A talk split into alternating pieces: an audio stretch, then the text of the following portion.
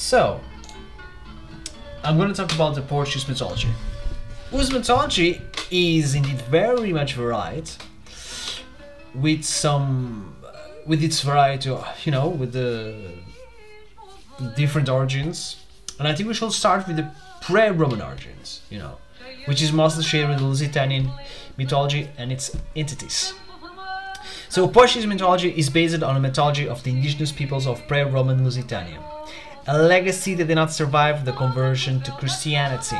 However, it is possible that some elements have been preserved and crystallized in popular tales and traditions, as well as in various hagiotoponyms.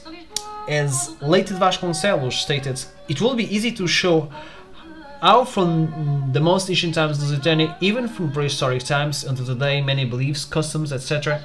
have been maintained, and how most of the legends of our church and uses Christians derived from paganism.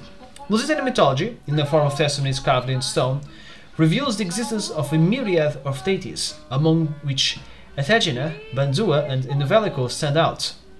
Strabo, in the rare reports on native customs, says that on Cape Sagrado, the, the place where the gods uh, gathered at night, there were several stones piled up in groups of three or four, which were turned upside down by the visitors and that, after ritual which offered libation, the stones were turned over again in their previous position.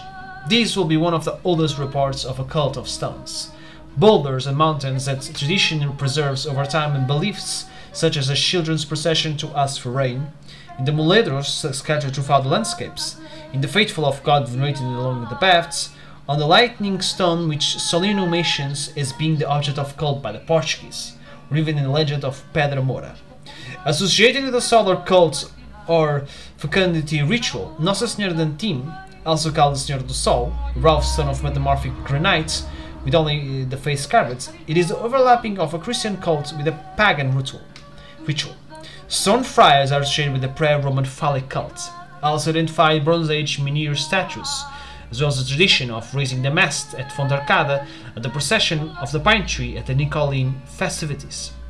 The cult of severed heads, represented in Galician and Portuguese sculptures and artifacts, which is supposed to be a religious ritual of Celtic origin, later to date associated with the agrarian, funerary, and warrior cults, to which Rafael Loureiro indicates that there is continuity in the tradition of illuminated skulls, which in Portugal are called coca or coco, a being that Gil Vicente calls a demo in the Auto da Barca do Purgatorio, and that was represented over the centuries in the festivals of Corpus Christi by a dragon in the processions by the Farricoco, for the Latin far, Faris, more coconuts, and which gave the name to a costume still in use at the beginning of the 20th century, coca. Iberian masks are associated with the rituals of the winter solstice and even those celebrated on the spring equinox. According to Elder Ferreira, who attributes a Celtic origin to them, and this tradition is associated with, another one, also millenary, that of the loggers, Easter bonfires, and galheiros or cambeiros. So, with the contribution of the Romans, what do we get? After the Roman conquest of the Iberian Peninsula and subsequent Romanization, the result of a slow process of acculturation, more evident from the 2nd century AD, the names of indigenous deities are often Latinized due to their phonetic similarity or simply associated to the similarity of functions and qualities to the Greco-Roman gods, such as Ares Lusitani or Mars Caryosecos. The cult of the Roman gods was disseminated mainly by central administration bureaucrats and the military. However, Rome seems not to have imposed its gods and religious practices on the local populations, which will have allowed a certain tolerance for indigenous beliefs, which led to the development naturally of acculturation phenomena, although in rural areas and areas further away from large urban centers. Acculturation phenomena will have had slower victims, which favored the prevalence of indigenous cults and almost no Roman influence in these areas.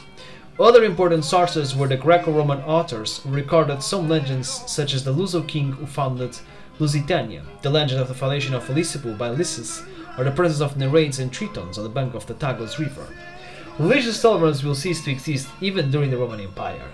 The pagan cults end up being banned, motivated by political religious interests on the part of Christian clergy from the moment the, the Roman Empire assumed Christianity as its religion. In the contact between paganism and Christianity, it is supposed that there are signs of an overlapping of cults in some cases, namely the cult of the goddess Aticina, which seems to have been replaced by the cult of Saint Eulalia of Merida, persecuted in the period of Diocletian, due to the similarity of the epitaph dedicated to both. Pagan places of worship are also identified in the toponyms of archaic saints, martyrs, or the sacred figures from the first centuries of the Christian era, venerated by primitive Christian communities when these secret places would have been Christianized. And then we have the influence and coming of the Swabians and the Visigoths. In the 6th century, the existence of pagan deities is evident. Some worship the sun, others the moon or the stars, others fire, others deep water or springs, believing that all these things had not been created by God for the use of man, but having been born by themselves, they were gods. Several myths and legends were created during the historical era of the creation of the nationality, and their elaboration gained more elaborate contours over the generations. Portuguese myths are part of different types of narratives, which reveal aspects of the Portuguese national imagination concentrated around the cycle of life and death and the force of nature, originating from various sources. The Portuguese mythical corpus continues to form and expand. Since the 19th century, important contributions have been made collection of tales, legends, and folklore.